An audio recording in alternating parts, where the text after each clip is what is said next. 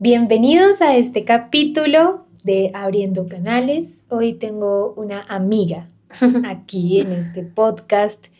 Es una amiga que siento que tiene una vida también muy especial, una vida muy linda. A mí me encanta atraer a las personas que tienen esa capacidad de disfrutar su vida al máximo, que han superado situaciones, pero que además tienen ese poder de brillar y ser un ejemplo para todos. Y ustedes la conocen, es Kim. Bienvenida. Muy gracias, Dani, por invitarme. O sea, para mí literalmente esto es un honor. O sea, aparte, como segunda, no, tercera invitada. Pues, aparte de Sí, sí, sí, sí, sí. Eres la tres, ese número me encanta. Soy la favorita. Sí, un poco. Pero em, me encanta haberte traído, a pesar de que ahorita dijimos como, ya te he dado citas, eh, si nos conocemos, igual yo creo que cada vez que nos vemos hay mensajes nuevos, hay cosas nuevas por hablar, tus ángeles siempre nos muestran cosas nuevas, entonces hay que darse el permiso también de ver y también que conozcan la historia de Kim, que wow. no, yo creo que igual, pues primero hace mucho no tenemos cita, entonces también ya era hora. Y segundo, pues yo creo que aunque nos conocemos y eso, desde la primera vez que hablamos y tuvimos cita, tú no me conocías nada.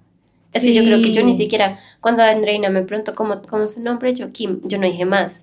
Y ya, y pues fue impresionante. O sea, tú pediste la cita y Andreina... No, nada, me dijo, ¿cómo te llamas? Y yo, Kim, ya. Sí, sí, sí. O sea, me puede llamar Kimberly, ¿no? O sea, sí, sí, sí. Como Total. Pero yo, la verdad, no me acuerdo de nada de tu cita, ni cómo fue, ni fue, ni si fue en el consultorio que yo tenía, no me acuerdo porque a mí, bueno, en esa época yo daba muchas citas. Sí, sí, sí, fue, tú estabas en tu casa, aquí. Sí, sí pero era, la hicimos por celular porque estábamos como medio pandemia todavía y yo estaba en Estados Unidos. Sí. Ajá. Bueno, y, y crees pues después de eso que estar ah. acá es real. O sea, wow. Eh, creo que es de hecho la primera presencial. ¿Sí? Sí, que vamos a hacer. Sí. ¿Sí? de verdad es wow, Dani. O sea, wow. yo no tengo palabras siempre para decir como de verdad con Dani es impresionante con SAS decimos que nuestra vida tiene un antes y un después de Dani. Literal. Yo creo que no soy yo. Yo siempre he dicho que a mí me gusta mi don y de hecho eh, te lo he dicho a ti, pero no fue como eh, la elección, sino lo viene conmigo y lo aprendí a manejar, pero creo que todo lo hace Dios y, y estoy 100% porque segura, porque hay citas que... Que no te fluyen. No. Bueno, Miki, eh, vamos a comenzar. Comencemos. Cierra los ojos, respira profundo, vas a conectarte con tus ángeles, con el poder espiritual. Dios mío, hoy te ponemos en tus manos este podcast divino para que seas tú quien esté aquí en este momento acompañándonos, que seas tú el que nos permita que este podcast ilumine la vida de muchísimas personas que estén viéndolo, para que estés de principio a fin, que nos des los mensajes que solo contengan la verdad. Vas a visualizar cómo Dios te hace un escudo de verdad alrededor de ti, en donde solo llegan a este lugar, a este momento, ángeles de Dios con la verdad de Dios. Y vas a darles el permiso a tus angelitos de hablarte, de conectarse contigo. Vas a sacar. Ahora abres los ojos. Quiero que saques cinco, las que tú quieras. ¿En orden? Vas a sacar cinco eh, y sin voltearlas. ¿Esta es la primera? Uno, dos. Bueno, entonces como ustedes saben, nuestra dinámica es eh, que a través de las cartas de Kim, nosotros vamos a ver un poquito cómo tus ángeles nos van guiando a, a estos mensajitos. Bueno, mi Kim, esta primera te representa a ti. Ok. Qué linda. Esta es la carta de valor. Esta carta es muy linda porque si habla de ti, Kim perdió a su papá hace unos años, ¿cierto? Y yo, la verdad, honestamente, es que esta carta me parece muy linda por lo que vi ahorita. Y yo honestamente no me acuerdo si en nuestras citas él te mandó algún mensaje, pero me está mostrando algo muy importante y estoy 100% segura que es full, que tiene que ver con él. Y es como, un, como si fuera una foto de ti, muy pequeña, vestida como de una época muy antigua, con un sombrerito blanco, eh, una foto de ti chiquita, como de tres años. Ok. Pero tu pinta es como de, mm, de una época antigua. Creo que sé cuál es. Esta primera foto es súper importante fue muy importante para él. Como que él la miraba mucho cuando te miraba a ti. Ok. Y si llega hasta este mensaje es porque también salía como una flor así en la foto. Sí.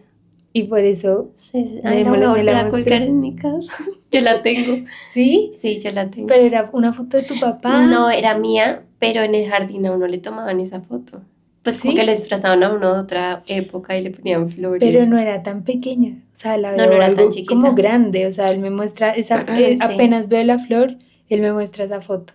Sí. Y siento que él, cuando veía la foto, te veía ahí al ladito de la foto. Como si la foto siempre estuviera en el lugar en donde tú estabas. Sí, en mi cuarto. Estaba en mi cuarto. Ay, la volví a, a colgar. O llego a colgar.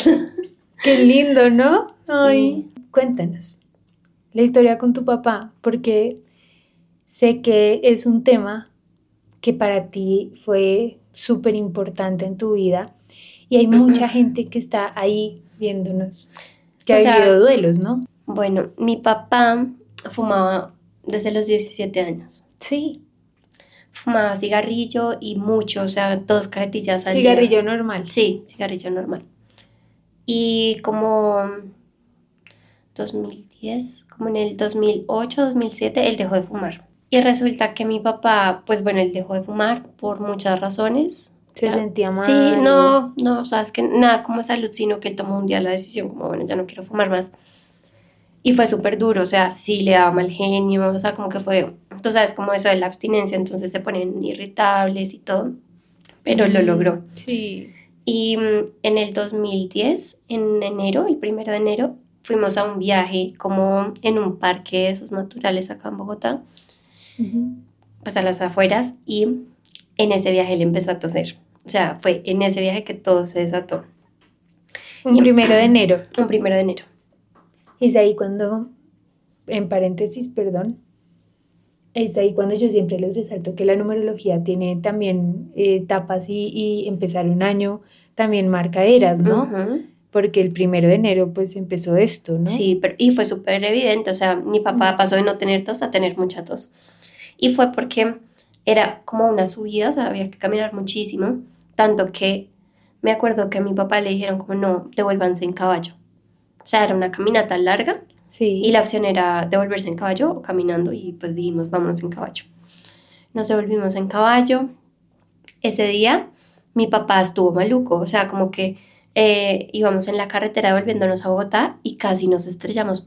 Él no nos dijo nada en ese momento Ujú. porque pues ya después supimos que se le había encalambrado como una pierna, pero él como por, pues sí, no preocuparnos a nada, asustar. nada, casi nos chocamos ese día, me acuerdo perfecto. Y ya, desde ese día se enfermó.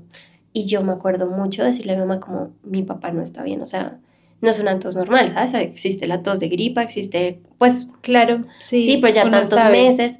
Y mi mamá Sí. es súper, súper devota de San José.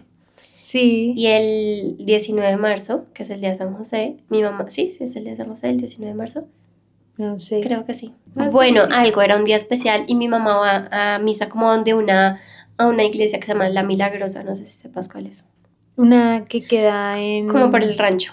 por el- Ah, ok, sí. mi ya. mamá ama, o sea, mi mamá no va a misa en ningún otro lugar. Ah. Y mi mamá ese día fue y le dijo a la Virgen como, no, por favor, que Cris vaya al médico, porque mi papá era muy terco, mi papá no, yo a una clínica nunca, jamás. Y en la clínica le dijeron como, eh, ah, bueno, y en la, en la iglesia esta, mi mamá dice, por favor, que Cris quiera ir al médico. Llega a la casa y mi papá le dice, bueno, vamos al médico, o sea, sin que mi mamá se lo pida. O sea, como que él dice, vamos. Mi mamá lo lleva y ese día en la entrada le dicen, este señor, ¿cómo está acá parado? Y mi mamá, parado y jugando tenis, porque él juega tenis. Y le dijeron, o sea, es literal algo muy loco porque él no tiene oxígeno. Entonces lo, lo llevaron de una. saturación. Sí, lo Mm. llevaron, le pusieron oxígeno. Y pues ahí empezó todo y le empezaron a hacer exámenes y efectivamente tenía cáncer de pulmón. Sí. Entonces le dijeron como, bueno, vamos a hacerle como un- una biopsia para ver qué tipo de cáncer es, no sé qué. Ya era un cáncer súper avanzado, ya le habían dado como, el, el médico dijo como, no, le quedan dos meses de vida, ya no hay opción de radioterapia, no hay opción de nada. Ya esperar literal a que se muera. Pero en esa, en esa cirugía mi papá sale muy sensible, como, mejor dicho, sale para cuidados intensivos. Sí, sí, Y sí. en cuidados intensivos, infarto, transinfarto. De hecho, desde el primer día nos dijeron como, no, él no va a sobrevivir, o sea, despídanse. Entonces, desde el primer día todos, chao, papá, no sé qué. Sí, muy duro Y así, para ti. tres, cuatro días. Y ya el cuarto día fue que ya no aguantó más. Y nos habían dicho, una vez más que tenga un infarto, ya lo vamos a dejar ir porque pues también Claro. a estarlo reanimando. Y así fue que se murió. O sea, mi papá en realidad no se muere de cáncer, se muere de un infarto. Sí, es cuando ya el cuerpo empieza a desconectarse de los chakras, eso alguna vez lo hablamos tú y yo. Pero yo no te, no, no te he contado nunca esto, pero algo pasó muy raro el día que mi papá se murió. Y fue que yo estaba con mi papá en la clínica y nos dejaban entrar como de a dos personas y yo entré con mi mamá. Mira, ya, ya creo que sé qué es. ¿Qué? Me lo mostró impresionante. Cuenta. Él mandó un ángel que te avisó. Sí, Así me lo mostró y tú lo tenías de la mano. sí. Ay, me dio como Ay, a mí escalofríos. también. Voy a llorar, Perdón, literal. yo también voy a llorar. Pero es que, es que imagínate mucho, que, ay, ay, no. no, tengo muchos escalofríos. Es que imagínate que nosotros estábamos con mi mamá, Mm. les- yo les tenía la mano en ese momento y mi papá, pues él no, él no me apretaba nada, él estaba ido completamente. Sí. Nos decían que él no se escuchaba ya. Pero llegó una señora al cuarto, una señora que parecía una monja, vestida de blanco, no sé qué, y, y con la Biblia en la mano y dijo, Era un ángel. sí, espérate, es que es lo más raro de todo es esto. Entonces llega y me dice, nos dice, ¿qué le pasó al señor? Y mi mamá, no, que está muy mal, pues está muy mal, no sé qué, ¿verdad? Y ella dice, literalmente coge la Biblia, hace una oración y dice, si él se tiene que ir, que se vaya ya. Y mi papá se murió en ese instante. No O sea, mi papá literal me soltó la mano en ese momento Y se fue. y se fue. Y yo me acuerdo que yo, como que, y la vieja se fue. O sea, yo no, no- nunca, ¿Nunca más volví, no, nunca. Ni Y existía después, no, después, la y después le preguntamos a, a las enfermeras y nadie sabía. Decían como, no, qué raro. Pero solo estaban tu mamá y tú, Solo- ¿cierto? pero mi mamá también la vio. O sea, mi mamá Increíble. también vio todo esto que, le, que estoy Estoy contando. súper impresionada. Sí. No, pero yo siempre supe que era un ángel. O sea, yo siempre le dije a mi mamá, esa persona no existía en la vida real. O sea, pues la vimos las dos, pero fue muy loco porque literal ella vino a, a, a llevarse a mi papá. Es que fue en el instante. O sea, él- ella dijo, eh, tu papá fue muy bueno, no sé qué. Si él es bueno, él ya se tiene que ir. Si es un momento, se tiene que ir, pum. Y me acuerdo que en la máquina salió literalmente su corazón como al máximo y pum, Sí. se apagó. Y así se murió mi papá. Y yo me paré, yo, está temblando, está temblando, porque yo sentía que la clínica temblaba. O sea, a mí se me Claro, movió se el te piso. bajó también la tensión, todo. Y la loco. energía. Sí, pero yo sabía que era un ángel, te lo juro. Era un ángel. Mm. Impresionante. Miki, no sé si es que de verdad esto está muy conectado, pero yo prefiero siempre decir lo que voy sintiendo y siento que este podcast es por alguna razón, pero no sé si tengas fotos de tu papá cuando era un niño como de 10 años. ¿Por no tengo. Es como si él, en forma de ángel, te hubiera visitado en tu cama, te hubiera dicho, pero como, como, como, como la figura de cuando tenía 11 años. Tienes que ver si de pronto soñaste con un niño. Eh, No sé, porque yo no me acuerdo de mis sueños casi. O sea, como que si me acuerdo, me acuerdo en el momento y ya se me borran. Mm, Él, no sé, siento que mis ángeles me dicen como él no solo em, te regañaba en sueños, él también te Mm. visitaba. Ok. Sí, yo siento que mi papá me regaña en sueños. ¿Sí? Full. De hecho, es que, ay, no es muy loco. O sea, en verdad, ver, yo. A ver, es muy, muy raro porque mi papá se muere y yo nunca me sueño con él. Un día tuve como, a los dos días de que se murió, tuve un sueño muy feo, o sea, como miedoso. Sí. Y de ahí en adelante nunca más. Y un día mi mamá me dijo, ay, mira que me soñé con tu papá, no sé qué. Fue súper real el sueño. Eh, él vino a la casa, se- sentí cómo abrió la puerta, cómo se sentó en la cama y hablamos mucho. Y yo, ¿y de qué hablaron? Y me dijo, no, hablamos de esto, de esto, de esto. Y al final me dijo que él nunca se aparecía en tus sueños porque tú te portabas muy bien. no. Y entonces yo, wow, o sea, mi mamá no tendría por qué saber que yo no me sueño con mi papá, ¿sabes? Sí. Yo nunca lo había compartido, me parecía algo como, bueno, raro que no me soñara con mi papá. Mm, Y después de eso, el primer sueño que yo tengo con mi papá es cuando yo estoy en Londres. Y en Londres pues pasa algo que mi papá se aparece en mis sueños y yo digo, miércoles la cagué. O sea, como que sí, sí, sí. yo dije, paso a decirle a mi mamá que él no se aparecía en mis sueños porque yo me portaba bien y ahora que me porté mal está apareciendo. O sea, tú habías hecho, digamos, una embarrada. Sí. Y ese día fue el que apareció. Sí. Y literal, yo me di cuenta la embarrada fue por mi papá. Sí. Sí. Y desde ahí, las pocas veces que me soñaba, ya no tanto, porque ahora sí lo, lo, lo tengo más presente en mis sueños, pero solamente la voz. Es raro, es, muy raro mm. escuchar, o sea, ver a mi papá en la cara, mm, casi no, solamente lo escucho. Ay, qué lindo esto, Miki. ¿Y cuántos años tenías cuando él se fue? Yo tenía como 16. Chiquita, ¿no? Yo era chiquita. Y además en esa edad uno está como apegado todavía, ¿no? Sí. ¿Y qué puedes decirle a la gente que está pasando un duelo? Porque siento que, aunque no creas, tú eres una imagen que nos enseña muchísimo el, el poder de resiliencia, de entregar a ese ser que amas y seguir. No, Dani, o sea, la verdad, la que me ayudó fuiste tú. Ah, o sea, no, ya ven a Dani. no, no, no, pero, no, pero pues. O sea, es que te lo juro, yo sentía que yo no había superado lo de mi papá. Yo lloraba todos los días de mi vida. Todos, te lo juro. O sea, como que para mí era. O sea, todos los días me cuestionaba por qué se murió, por qué así, por qué así, por qué a mis 16 años, por qué. O sea, como que lloraba en silencio, yo no le lloraba a nadie, yo no le lloro a Sebas, yo no le lloro a mi mamá, no le lloro a nadie. Pero yo siempre, todos los días lloraba. Algo me recordaba a mi papá, lloraba. Algo quería que mi papá estuviera presente, lloraba. Entonces, como que hasta el día que yo no hablé contigo, que tú me diste tantos mensajes de mi papá, yo no, yo sentí que, yo sentí con eso que descansé. Y como que no fue que lo dejara ir o como que lo superara por completo, pero sí fue como, bueno, ya sé que mi papá está bien, ya sé que mi papá está conmigo y ya sé que aunque no está como físicamente, sí está conmigo todo el tiempo, entonces ya lo solté. Es cuando uno entiende, como que uno entiende y cuando entiendes es el proceso de la aceptación y se elimina el problema, sea el que sea. O sea, la gente el día, por ejemplo, si alguien está enfermo y comprende el por qué, ese día se curó. Es una ley universal. Sí. Por eso te sanaste. Eh, yo creo que no soy yo, como te dije, yo, uno es un humano tan simple como eso. Yo creo que tiene todo que ver con la gente. Ok. Como te dije, la fe de las personas. O sea, eso es lo que mueve la energía para que ustedes manifiesten esa sanación, pero yo no. Ahora, bueno, bien tus ángeles ahí, vas a abrir esta. ¿Esta? En la influencia interna, o sea, tu interior, hay un río que nos dice fluir. Vienen cosas también que se ven muy lindas, pero eres una persona que tiene un poder de fluir. O sea, tienes energía que fluye, eh, no te dejas afectar tanto por las situaciones, sino que eres muy fresca, muy tranquila.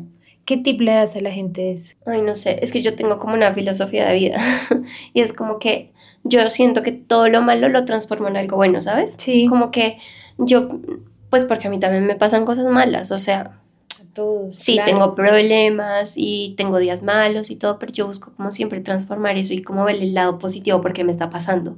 Sí, mm. como que me quiere enseñar o no sé, como que no me estanco. O sea, en el momento que me pasa, yo ahorita te estaba contando, estoy amargada por esto y esto, y como que le echo mucha cabeza.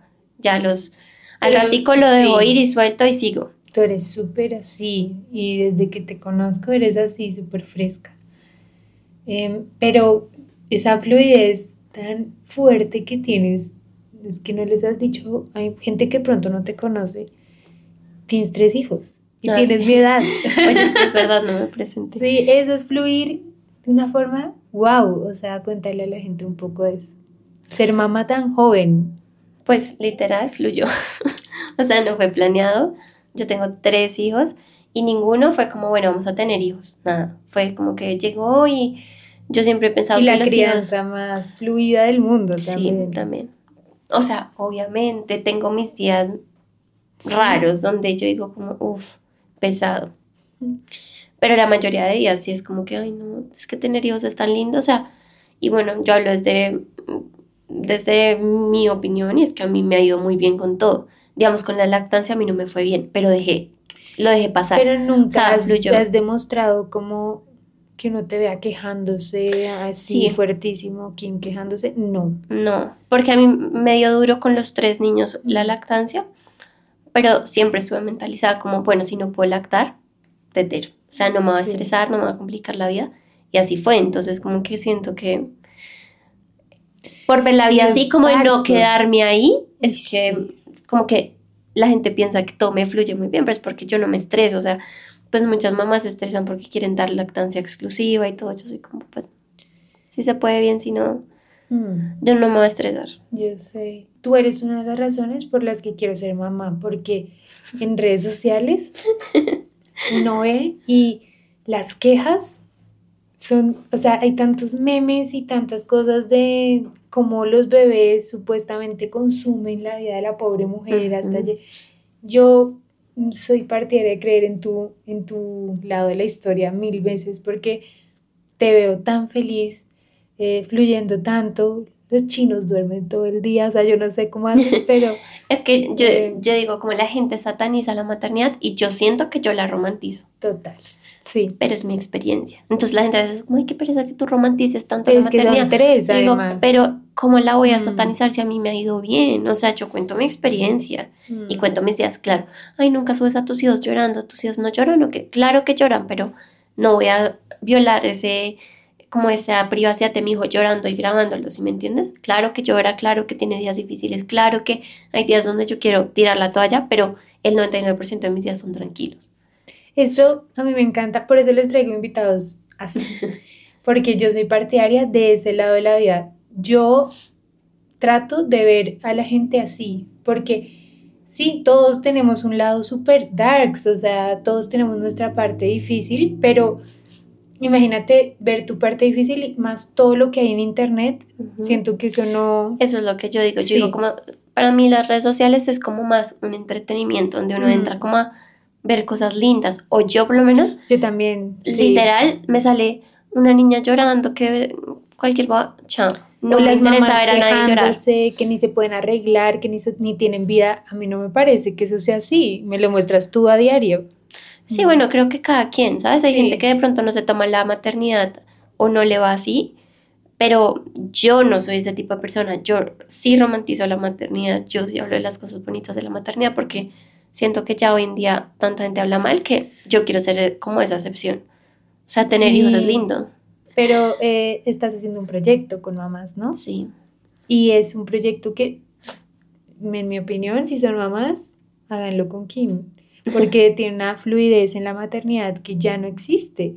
Ya uno solo ve queja tras queja tras queja. Y yo decía, mami, le decía a mi mamá, mami, mi mamá tuvo cuatro. Eh, dime cómo es la depresión postparto, porque yo soy súper depresiva. Y yo decía, a mí me va a dar frijo esa vaina, me va a poner súper mal hormonalmente, me va a volver nada. Y mi mamá me decía, ¿la qué? Yo sí, la depresión después del parto. Y me decía como, ni idea. O sea, yo fui la más feliz. Yo quería tener hijos cada año de mi vida. O sea, mi mamá y mi tía me decía, yo te daba leche materna. O sea, me turnaba la bubí de mi tía, de mi mamá. Eso era una maternidad feliz en esa casa, todos con todos. Y yo decía, entonces, ¿qué está pasando? Que de pronto las redes eh, están mm, haciendo un movimiento también de generar tanto miedo porque el miedo vende mucho. Esta mañana yo veía como decían que Plutón en Acuario, ya dejen ese tema, la gente de verdad se traumatiza con la, la astrología y todo lo horrible ¿qué importan los planetas si uno está aquí, no? Sí, o sea, yo creo que la depresión postparto es algo real, ¿sí? Efectivamente. es una cosa química hormonal que existe. Existe. Pero yo nunca lo viví tampoco con ninguno de los tres. Entonces, no sé mucho del tema. Porque primero nunca investigué antes. O sea, yo desde el principio dije, yo no voy a estar en ninguna depresión, no. Y pues yo dije, si me pasa, pues ahí ya miro qué hago. Nunca me pasó. Y tampoco lo atrajiste porque estabas muy enfocada en ese fluir, en ese estar tranqui. Y digamos, sabes que tengo muchas amigas que sí han tenido depresión postparto, pero me dicen, yo soy consciente que a mí me dio depresión porque quería lactarla y no pude. ¿Sí ah, ok, ok. O como, sea, sí, es una depresión, algo les, les... Y es que hormonalmente sí se bajan las hormonas. Es que es como una montaña rusa, ¿no? Total, total. Sino que a lo que me refiero es como como las generaciones antes no le daban tanto poder a eso, ¿no? y, fluía muchísimo la maternidad de las personas. Y tenían 100 hijos cada uno. Sí. impresionante. mi mamá tampoco tenía ni idea que era depresión postparto. Y mi mamá uno le dice, ¿cómo te fueron los partos? Divinamente. Mi suegra, mira, mi suegra es una enseñanza que yo digo, es de lo más impresionante que me ha tocado en mi vida porque ella tuvo un bebé de dos años que se murió y ella me contaba que en el momento en que se... ¿No quieres hablar de eso? No, de un año. Ah, yo digo que no. Ah, bueno. Tenía un año y, y, mira que yo le preguntaba cómo se siente tener bebés y me decía, nada, bien, normal. En el momento en que se murió el hermanito de Andy, ella estaba embarazada de ocho meses de Andy. Igual tuvo a su bebé con semejante situación de entregar a tu bebecito y yo solo pensaba en pues pucha, acá sí hay algo que, están, que está quitándole poder a la gente. Porque si mi suegra en esa situación no pensaba en, obviamente sí iba a estar muy mal, ella estaba vuelta a nada, pero ella nunca le atribuyó eso como a su maternidad ni nada, sino que ya hoy lo ve como, gracias a Dios tengo a Pipe, porque así le dice. Y ella es para mí el ejemplo más grande de uno sí puede ser mamá en cualquier situación. Total, sí. Bueno, ¿ustedes qué opinan?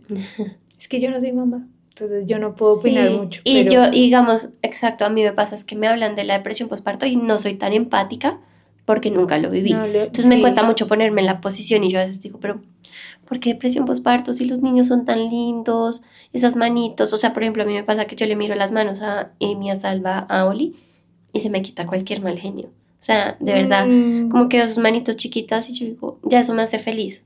Entonces, no soy tan empática con el tema de las depresiones, que sé que son reales. Claro. Pero nunca, nunca eh, me he puesto en, esos zapatos. Mm, es, lo que siempre les he dicho yo y es, si ustedes saben que, están, eh, que son frágiles y sensibles, no busquen más información que haga que eso siga pasando. Es mejor fortalecerse con personas muy positivas como Kim a la hora de la maternidad en este caso. Además es que eres influencer, ¿no? o sea, saca esta. Postergación. Esta no salió hace poquito, ¿no? Pero miren, esta carta me dice varias cosas de Kim. Estás en un proceso súper lindo, pero bueno, no sé por qué. Siento que en tu aura veo como un miedo, bueno, no sé por qué, muy profundo a las arañas. Me dan mucho. No, a todos los bichos. Sí. Me impresiona porque eh, a mí también me dan mucho miedo.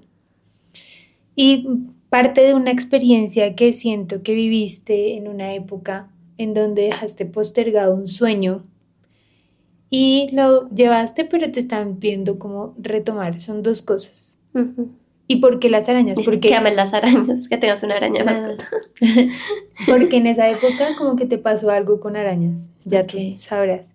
La primera tiene que ver con em, como si hubieras tenido un cambio de carrera en tu vida y te hubieras arrepentido de esto, como de profesión. Mm, pues sí, cambié de carrera. No sé si me arrepiento. ¿O hay algo que dejaste de hacer en tu carrera? No, yo creo que puede ser el cambio de carrera. Pero no, no sé qué pasó con las arañas ahí. Ni idea. Es que, por ejemplo, miren que cuando yo he tenido como una herida en mi vida de abandono y eh, resulta que cuando yo era chiquita, yo entré a un baño de una finca en esa época del abandono donde se forjó y se formó esa herida mía y había una araña en el baño de una finca y, era como así de grande, o sea, y yo la vi, yo como, pucha, qué horrible, pero pues no, a mí no me daba miedo las arañas. Entonces, la, como que la traté de mover y salieron mil arañitas. ¿Estaba embarazada? Sí, no, no, no, horrible, perdón, los animales son muy lindos. Pero a mí esa cosa me dejó mal. Entonces, ahorita, hoy en día, cada vez que veo una araña es como revivir ese momento doloroso de mi vida donde estaba súper sufriendo. Y no es en sí las arañas, sino es en sí lo que estabas viviendo cuando... Ok. O sea, no, porque no me acuerdo de nada de arañas. Estoy intentando pensar y no mm, tengo ningún. Bichos, bueno. Sí, bichos en general, es que no los Es eso como, sí, no, está perfecto. Son divinos. sí, porque si no empiezan a decir, los animales. No, no, no me No, no, no, o sea, a mí no me gustan las arañas, pero miren que fui a donde un mentalista, un mentalista mago, Ok. que me invitó. Y él es un mago impresionante, o sea, una- un show en la Hacienda de Santa Bárbara súper, súper chévere. Ok. Y él escogió del público y justo me escogió a mí en el tema de las fobias. Ok. Yo, ay, pucha. Y él me decía, escribe en un papel, ¿qué fobia tienes? Yo lo escribí chiquitico, el papel, listo, lo tenía yo. Y el man, ¿Y pusiste arañas? Ujú. Yo creo que las arañas, pero las alturas ya se me quitaron en Japón, porque uno en Japón solo está o en el fin del mundo y, se me tenían que quitar, pero las alturas ya no me dan tanto miedo, pero las arañas sí en ese momento. Y él empieza a decir, tú tienes un miedo porque cuando eras chiquita, ta, ta, ta, ta, ta, y vas a empezar a sentir cómo te suben arañas. Y yo las sentía todas en, en todo el público mirándome y yo, no, no, no, no, no, no, no. De hecho hay una- un video y todo. Y yo, y él me decía, enfrenta ese miedo de que te produjo la araña. Y hoy en día, justo hoy, yo vivo en una, en una casa, tú sabes que huyó con ese jardín, hay arañas. Esta mañana había una araña al lado de mi cama. Y yo dije, a veces se meten, pero ya no es, es muy raro. Yo no la voy a matar, pero tampoco la voy a coger y la voy a abrazar y la voy a llevar al jardín, la voy a dejar. Y yo dije, qué reto para mí ahora dejar una araña en mi cuarto. Pues ella misma solita salió por la ventana. Mm. Y ya no les tengo pánico, ya entendí. Pero bueno, Sí, no. ¿Y cuál era la segunda? ¿Cuál era la segunda? la segunda. Hay una promesa que hiciste, una promesa no muy que te hiciste a ti. Y sí, la cumpliste en un tiempo, pero tus ángeles piensan que deberías continuar con esta promesa. Y casualmente, Kim, es como si me mostraran muchos niños sin pelo en el mar. Ay, sí. ¿Sabes de qué te hablan? Sí, sí, sí. ¿Sabes tu promesa? Sí. Ay, tengo la piel de gallina otra vez. No, ¿Quieres no? Em, una época, pues de hecho, cumplí parte de la promesa, sí es verdad, que me Sí. corté el pelo y lo doné. Sí. Sí. ¿En cuándo? Hace como en el 2018. Ok. Yo me corté el pelo hasta acá, chiquito, chiquito, y doné mucho pelo. Pues es que yo ¿Y tenía, cómo te crece? me crece súper rápido. Y eh, esa, es, pues ese pelo se lo regalé a una, a unos, pues a- no sé, a una fundación Sí. que se llama Segundos de Vida. Y en ese momento había una niña que se llamaba Camila. Camila ya tiene su propia fundación y de hecho sigue haciendo esto, pero en Segundos de Vida en ese momento ella lo que hacía era como cumplirle el sueño a los niños de llevarlos al mar. Al mar. Sí. Mm. Y yo le había, o sea, pues sí, como que parte de la promesa era como, bueno, lle- o sea, yo llevarlos a todos. No lo cumplí. No, no importa. Lo podemos se me cumplir. olvidado. Y, y yo te voy a ayudar si quieres. Sí, perdón. No, pues se sé. por completo. Hecho, si tú no me lo dices. Los ángeles son súper terribles. Sí, te lo te reclaman. Ahora, ¿dónde saco plata para llevar 10 niños al mar? Ah, pues, No, pero oye, sí. Pues si quieres yo te ayudo. Ay, sí. Y nuestro público. Sí. Ay, Dios mío. Hay que hacerlo. Perdón. Postergar. Entonces, peor. son dos cosas. Ok. Ay, yo a veces prometo Lindo. muchas cosas y se me olvidan. Pero de verdad, es que me toca anotarlas. Yo también. Porque yo a veces hago promesas. sí. Por ejemplo, yo soy como, ay, Dios mío, que me aparezca, no sé, mi billetera. No sé dónde la puse y te prometo que le mando arroz a las monjitas. Y se me olvida, pero no es porque No, yo quiera sí, que se me yo olvide. sé. A mí me pasa todo el día con mis seguidores. Y como les prometo que mañana les subo a esto de este tema y se me olvida. Sí, a mí No me toca no. anotar todo. Pero si tú de verdad Wow. quieres hacer esto, lo hacemos. Ay, sí, yo me monto. Pues Yo ya me sentí demasiado Mm. mal. Lo voy a anotar apenas salga acá y lo voy a cumplir. Qué lindo, además. Mm. Bueno, esa es la postergación que hay. Ok, ok. Muy bien, Miki. Eh, ah, vas a abrir ahora esta. Mm, en la que hay que sanar, en la parte Ok. de sanación. El extraño. Habla, cuando te acuerdas cuando te dije lo del niño, Sí, la de mi papá. Mm. tu papá es que era muy dulcero. Es como si, es como, Sí, le encantaban. mm, me muestra waffles, pero desde chiquito. Ok. Es algo como desde su Me casa. los preparaba todo el tiempo. ¿Waffles? Sí. ese niño eh, es como, como que todo lo que él no pudo vivir lo vive en ti. ¿no? Ok. Esa carta nos habla de cómo él cumple sueños a través de ti. Eso tiene un significado súper lindo porque es cuando esos ángeles que se fueron nos abren puertas de todo, nos hacen fácil todo, lo difícil lo hacen fácil. Entonces tú tienes ahí la ayuda de tu papá súper fuerte, pero es como si él hubiera tenido una niñez no dura, pero sí un poco solo, como desolado, como de pronto una mamá consentidora y un papá muy duro, eso es lo que muestra. Y se refiere a él por la imagen que me muestra de un niño que te visitó una vez, como un angelito. ¿Será que es el que se ve? se ve el mm. niño, te lo juro. Sí, se ve, pero él no se acuerda, pero él me lo cuenta. No, o sea, siempre, ¿no? O sea, siempre me dice, ahí está, y yo estoy durmiendo. ¿Qué? Te lo juro. Pero, no se acuerda, él no se acuerda. O sea, él me dice, no, no, ni idea. Pero él siempre me pues dice, como, ¿quién está ahí? Ahí está, ahí está. Y yo, ¿quién? El niño, el niño.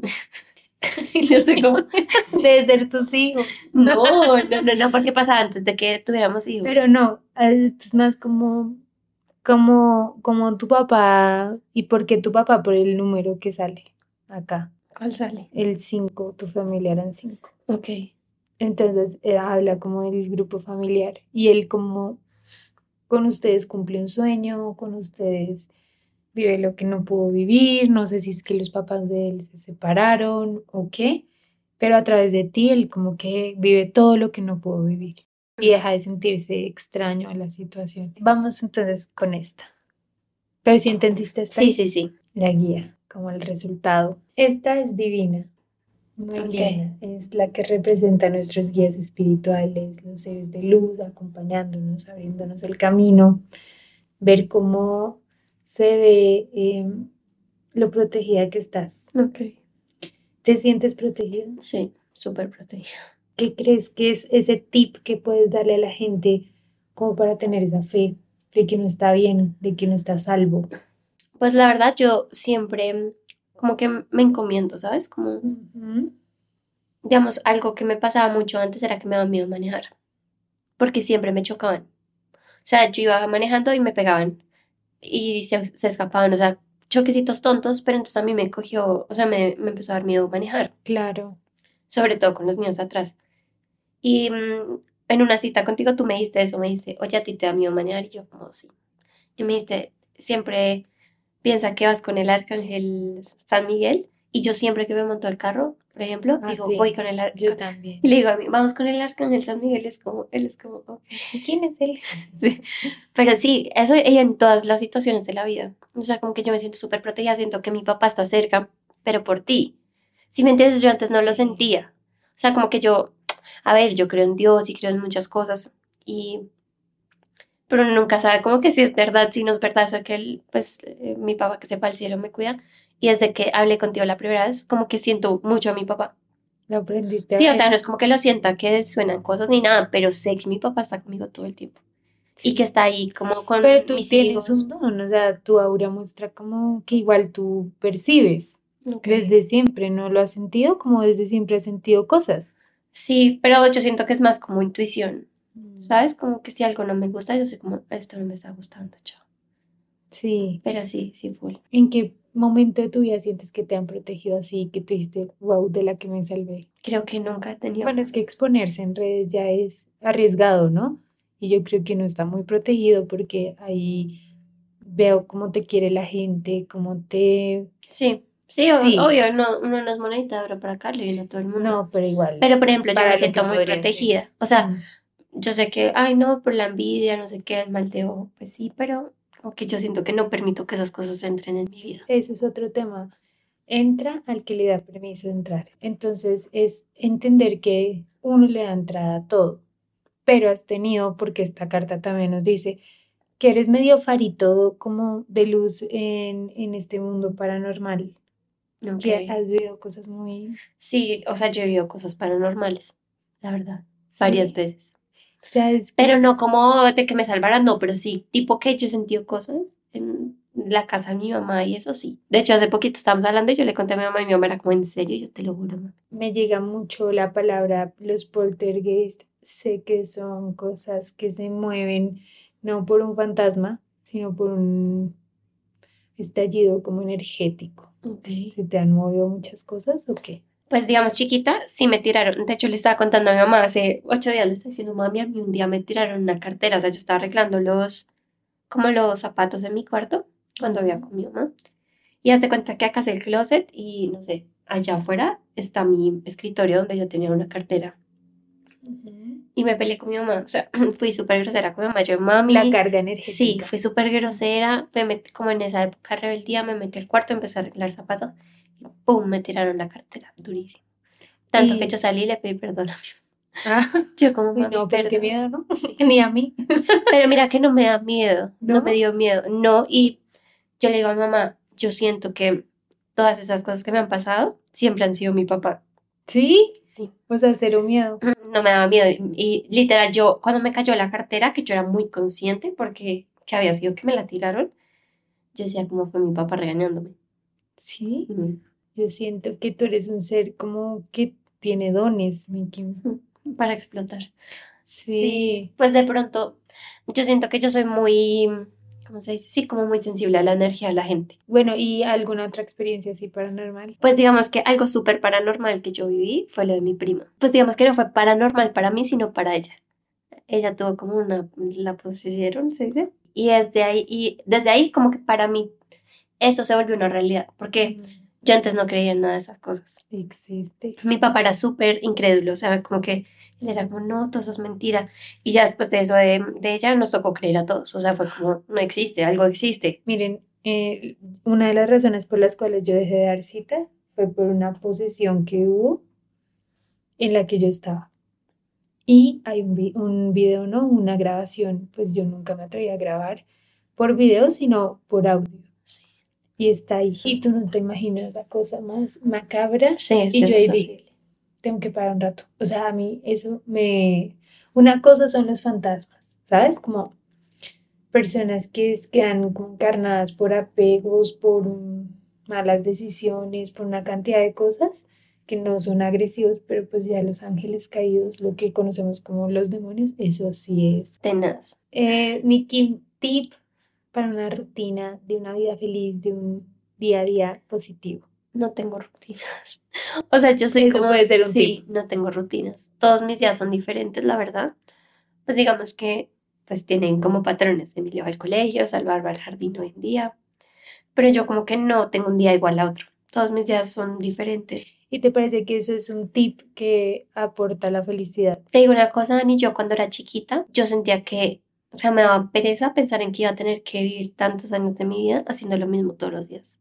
O sea, como en la época del colegio y Sí. universidad, que yo me despertaba, me arreglaba, iba al colegio, universidad, volvía a la casa, comía, me dormía. Y yo decía, qué pereza la monotonía, o sea, qué pereza uno tener que vivir 50 años más haciendo eso. O sea, Sí, total. y no creo que eso me hiciera feliz. Y ahorita, pues de hecho diciéndote lo digo, claro, que- o sea, para mí sí es felicidad no tener los días iguales. Ese es un tip. Es Total. que esa- la rutina lo único que hace es consumirte, porque eh, dejas de vivir por estar en automático, entonces dejas de apreciar el presente y pues nunca vas a estar viviendo lo que es el tiempo de ahora y estás o más adelante o muy atrás. Y eso hace que, por ejemplo, si la gente tiene mucha ansiedad, piensa mucho en el futuro y la energía se les va hacia el futuro y se quedan sin energía. Y para finalizar, ¿crees en Dios? Sí. O sea, yo creo en Dios, pero yo no soy de ninguna religión. O sea, no me considero ni cristiana, ni católica, ni judía, pues. Pero sí creo que hay un Dios. O sea, obviamente. Probadísimo. Sí. Mi Kim, tenemos una, eh, tienes el libro, ¿no? De 100 días de Sí. de ángeles. Bueno, tenemos una dinámica al final em, que es regalar un libro Ok. al comentario que quieras que pongan en este video. Si tú dices, este comentario me gustó más. Ah, ok, al final. Y sí, eh, para el próximo podcast, ahí vas a mandarnos un video diciendo, es este el que Ah, escogí. ok, ok. Y las personas que, pues, que comenten en este video son las que van a participar Ah, en buenísimo. su libro y pues se lo mandamos al que tú quieras Ok. para que lo conozcan. Bueno, yo veré. Ya saben, el que más te guste. Sí, listo, listo. Mi. Kim, Ay, gracias, Dani, por Me encantó tenerte. Love you. Sabes que te quiero. Y, y bueno, tienes muchos Fue súper lindo y mejor dicho, a cumplir ese sueño. de los Yo te voy a niños. ayudar, todos te vamos a ayudar. Literal, toca. Gracias a ustedes por ver, gracias por estar aquí, Gracias. escucharnos toda la lora siempre hasta el final. Les mandamos todo nuestro amor y nos vemos en el próximo capítulo. Chao, gracias.